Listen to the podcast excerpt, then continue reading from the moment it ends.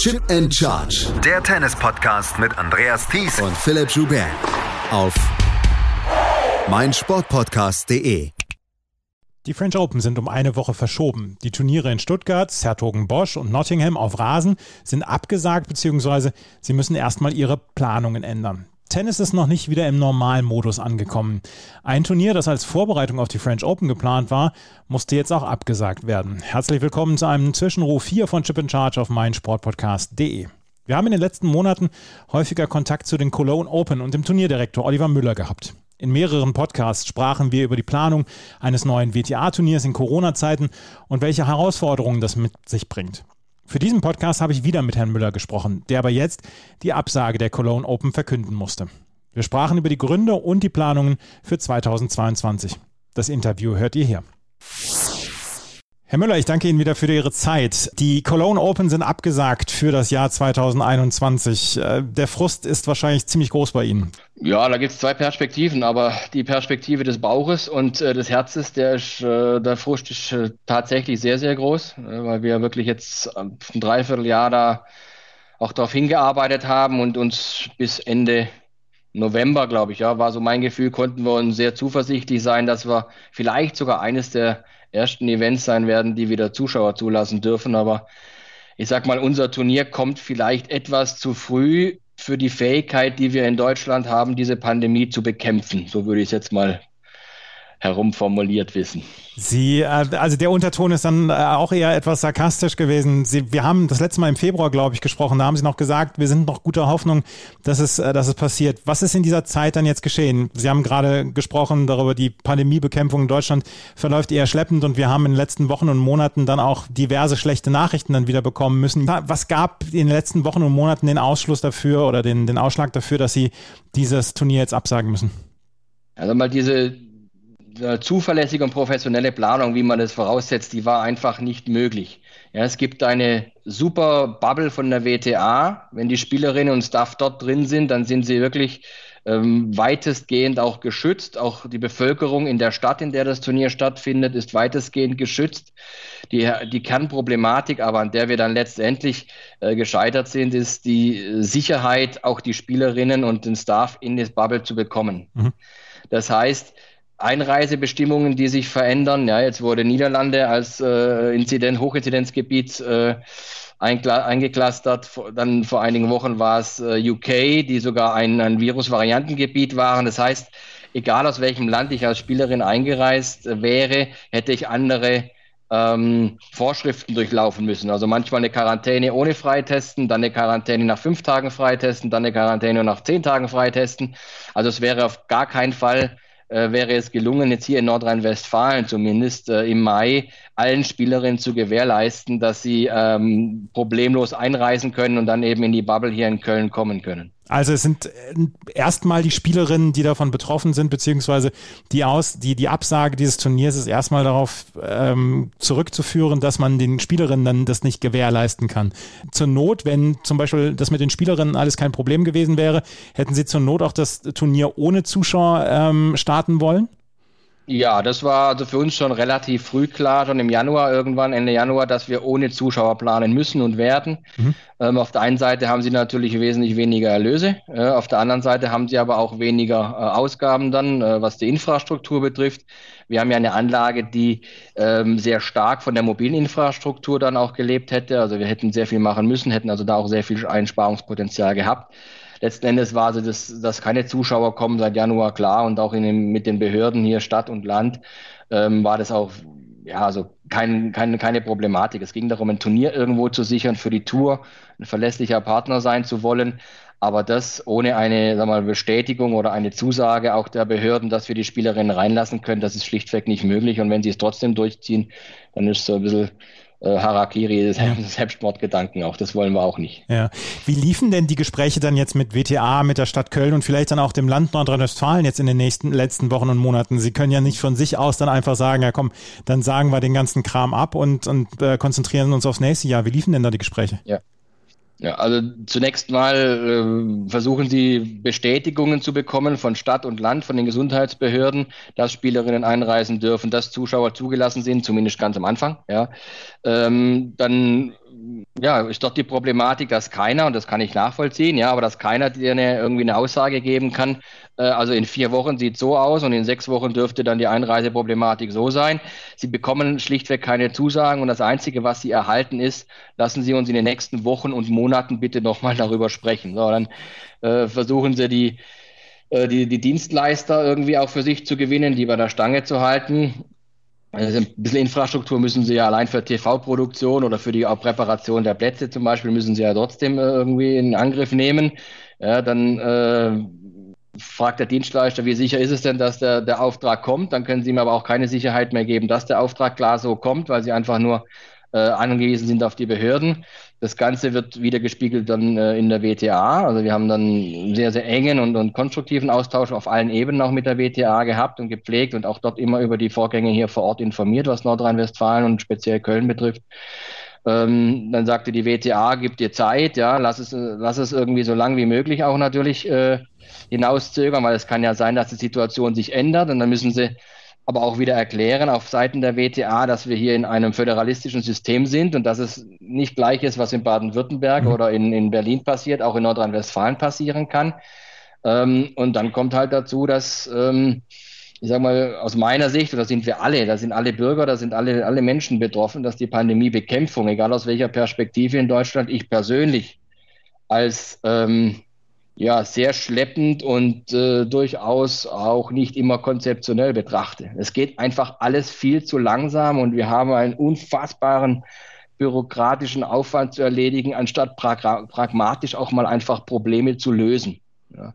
Und das, diese Gemengelage in der, in, in, dem, wir laufen nach links zur WTA, wir laufen nach vorne zur Stadt, wir laufen nach rechts äh, zum, zum Land und in der Mitte sehen wir irgendwo, diese Problematik war einfach jetzt dann ähm, kurze Zeit vor dem Turnier nicht mehr zu lösen. Und dann mussten wir äh, schweren Herzens einfach sagen, dass wir den Spielerinnen diese Einreise nicht garantieren können. Und dann, ähm, ja, gibt es auch die Problematik, äh, sagen wir mal, für uns am Ende und bei Lichte betrachtet, dass wir eine Lex Cologne Open vor dem Hintergrund einer sich äh, verschlechternden Situation in dem Profisport wieder irgendwelche Ausnahmen von Restriktionen bekommen. Das mhm. kommt dann in der schwierigen Situation, wie sie jetzt sich da, äh, darstellt, kommt nicht in Frage. Ja. Was hätten Sie sich von der Politik noch gewünscht? Sie haben es gerade gesagt, dass, dass wir ein bisschen in Bürokratie ersticken und Sie sich ein bisschen mehr Pragmatismus gewünscht hätten. Was hätten Sie sich konkret gewünscht? Pragmatismus, machen, machen, machen, machen, konzeptionell nach vorne blicken und eine Ministerpräsidentenkonferenz so durchzuführen, dass ein vorab abgestimmter Vorschlag nur noch feingetunt werden muss. Es ist, hört sich jetzt alles so einfach an, wenn ich das formuliere, aber wir haben alle Herausforderungen. Und so gut wie wir letztes Jahr in 2020, finde ich auch persönlich, das gut gemacht haben, weil es tatsächlich ein Problem gab und man hat geschlossen gehandelt so schlecht machen wir es dieses Jahr. Fragmentiert, man, man, man äh, verständigt sich auf eine Notbremse. Von der Notbremse äh, nimmt aber keiner zunächst mal irgendwie Kenntnis, sondern interpretiert das dann so, wie er will, jedes Bundesland oder sogar jeder Kreis. Äh, wir kommen beim, beim Impfen nicht voran, weil irgendwie Impfstoffe halt fehlen, ja, weil aber auch vielleicht nicht gut disponiert ist diese Gesamtgemengelage, wo wir so viele Fehler machen, wo wir so langsam sind als Deutschland, es geht ja auch in großen Ländern, in kleinen Ländern, in politischen äh, Gemengelagen, Gesellschaften, aber wir schaffen es nicht. Wir machen unheimlich viel falsch. Das ist meine persönliche Meinung. Dazu stehe ich und deswegen sage ich etwas politischer. Unser Termin kam zu früh für die Leistungsfähigkeit, die wir in der Pandemiebekämpfung in Deutschland einfach an den Tag legen. Mhm. Jetzt ist vor einigen Tagen dann auch die French Open sind auch verschoben worden um eine Woche nach hinten. Wir haben in Frankreich im Moment auch eine sehr, sehr diffizile Lage, was das Infektionsgeschehen angeht. Das Turnier in Wimbledon hat schon gesagt, dieses Jahr wird die Vorbereitung dann nur in zwei Wochen bestehen. Also es wird dann auch, es wird dann auch Auswirkungen haben auf ein ATP-Turnier zum Beispiel in Deutschland, auf das in, in Stuttgart. Ähm, für Sie dann eine Woche nach hinten zu verschieben, wäre auch, hätte auch den Kohl wahrscheinlich nicht fett gemacht. Ja, das war vor allem die Chronologie der Ereignisse hätte das nicht möglich ja. gemacht. Also diese eine Woche zu gewinnen per se, glaube ich nicht, dass uns das geholfen hätte. Auf der anderen Seite haben wir mit äh, der WTA und mit den Gremien dann die Entscheidung letzten Endes gefällt, bevor die Entscheidung der French Open, dass sie eine Woche verschieben oder vielleicht jetzt ja noch ein bisschen weitergehen äh, in der Verschiebung. Ja, das ist einfach chronologisch vorher passiert und dann war es schon zu spät im Prinzip, um mhm. darüber nachzudenken. Ja, also die French Open sind um eine Woche verschoben worden. Wir hoffen, dass zu diesem Zeitpunkt, dass dort dann nach einem mehrwöchigen Lockdown dann auch äh, wieder Zuschauer zugelassen werden können und dass sich das Infektionsgeschehen dann auch so ähm, ja, normalisiert hat, dass wir dort Zuschauer erleben können und dass wir dann ab dem 30. Mai das Hauptfeld dort erleben können. Sie haben noch keine Tickets verkauft. Es war auch auf der Website jetzt nicht viel los in den letzten Monaten. Wie groß ist jetzt für Sie der Aufwand für diesen Rollback dieses Turniers dieses Jahr? Hm, also wir, wir, sagen, wir verschieben ja die Premiere im mhm. Prinzip. Ja, man hat uns noch nicht gesehen und ähm, einfach ausgedrückt ist es so, wir sind alle niedergeschlagen. Das gesamte Team ist wirklich massiv niedergeschlagen, weil wir viel aus, aus der Taufe gehoben haben, das wir gerne gezeigt hätten. Mhm. Ähm, jetzt gilt es darum, mal diese Niedergeschlagenheit auch intern mal zuzulassen niedergeschlagen sein zu dürfen, einfach traurig sein zu dürfen, sich dann zu schütteln und äh, in zwei, drei, vier Wochen, äh, je nachdem, da schauen wir mal uns, uns äh, gemeinsam den äh, Ausblick an, ähm, dann geht es wieder weiter. Und dann können wir auf ganz viel Entwickeltes, auf Konzepte, auf Ideen, auf Partner zurückgreifen, ähm, um das 2022 dann umzusetzen. Also da sehe ich keine wirklichen Probleme, ehrlich gesagt. Ja, also nicht, äh, was die Pandemie betrifft, sondern unsere Fähigkeit, dann das auf 22 zu adaptieren, weil sehr, sehr viele gute Vorleistungen getroffen worden sind. Aber wir müssen jetzt auch erstmal die Möglichkeit haben, das Ganze zu verdauen und einfach, Entschuldigung, mal Scheiße zu sagen. Mhm. Ja, ja, kann ich mir absolut vorstellen. Ähm, Sie haben in einem unserer letzten Gespräche dann auch ge davon gesprochen, dass Sie Partner, Sponsoren, dass die alle langfristige Engagements eingegangen sind, beziehungsweise dass Sie gesagt haben, hier, wir werden uns nicht nur auf 2021 konzentrieren. Ist das am Ende, und verzeihen Sie mir, wenn es ein bisschen zu flapsig ist, ist es am Ende ein Ärgernis, aber maximal ein blaues Auge, das Sie sich geholt haben bei dieser jetzt verschobenen Premiere 2021? Ja, Ganz so einfach ist es nicht. Also sie, sie haben natürlich mehrjährige Verträge mit den Partnern, aber sie haben ja auch schon äh, auf der einen Seite Leistungen in Anspruch genommen, mhm. ja, und äh, können jetzt vielleicht nicht das volle Paket an Gegenleistungen liefern. Ähm, das heißt, man muss schon mit jedem einzelnen Partner, das ist ein großer Aufwand, den wir betreiben müssen, mit jedem Partner sprechen, jeden individuell auch äh, mal in der Situation abholen, der wir sind und dann eine Lösung und auch eine Verschiebung oder Verlängerung, wie auch immer, ähm, für die Zukunft dann vereinbaren. Ich sehe da keine größeren Hürden, ja, äh, aber man muss es schon auch tun. Und das ist natürlich keine angenehme Aufgabe, wenn man aus der Situation herauskommt. Aber ähm, letzten Endes ähm, haben wir natürlich äh, anders als ein Turnier, was jetzt schon einige Jahre stattfindet oder Jahrzehnte vielleicht sogar stattfindet, keine große Struktur, mhm. die wir nach unten fahren müssen. Das gebe ich du, durchaus zu. Ähm, wir haben ein sehr schlankes Team, äh, mit dem wir Einigungen mit allen Partnern auch, äh, die im Team arbeiten, äh, gefunden haben. Ähm, diese Hausaufgaben haben wir gemacht, ja, aber ähm, es gibt bestimmt Turniere, die es härter trifft, mhm. aber ich kann Ihnen versichern, dass es keinen Spaß macht und dass es äh, für uns schon auch einen Schaden nach sich gezogen hat, sowohl finanziell ähm, als auch vom Aufwand her, ganz klar. Ja, das kann ich mir vorstellen. Ähm, wenn wir uns jetzt in einem Jahr vielleicht dann widersprechen, 2022, äh, im April, Mitte April 2021, worüber sprechen wir dann? Ich äh, wünsche mir, dass ich dann für so einen äh, Podcast Zeit finde, weil wir im Endspurt der Vorbereitungen äh, der Cologne Open 22 sein werden.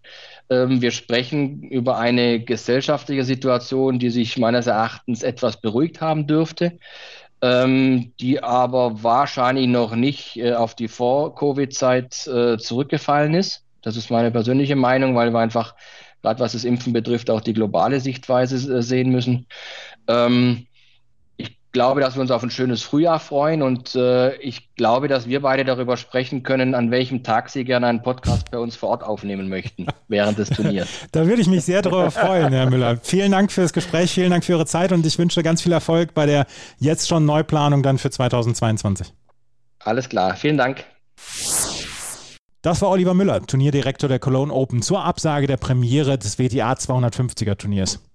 Die French Open starten jetzt eine Woche später. Sobald der geänderte Kalender der ATP und WTA und einer möglichen Absage oder Verschiebung von weiteren Turnieren veröffentlicht ist, werdet ihr entweder hier im Podcast oder in den sozialen Medien von uns informiert. Das war es mit diesem Zwischenruf für heute. Ich hoffe, euch hat dieser Podcast gefallen. Wenn er euch gefallen hat, dann freue ich mich natürlich über Bewertungen und Rezensionen auf iTunes. Folgt uns auf Twitter, Facebook und Instagram. Vielen Dank fürs Zuhören. Bis zum nächsten Mal. Auf Wiederhören. Chip and Charge. Der Tennis-Podcast mit Andreas Thies und Philipp Joubert. auf meinsportpodcast.de.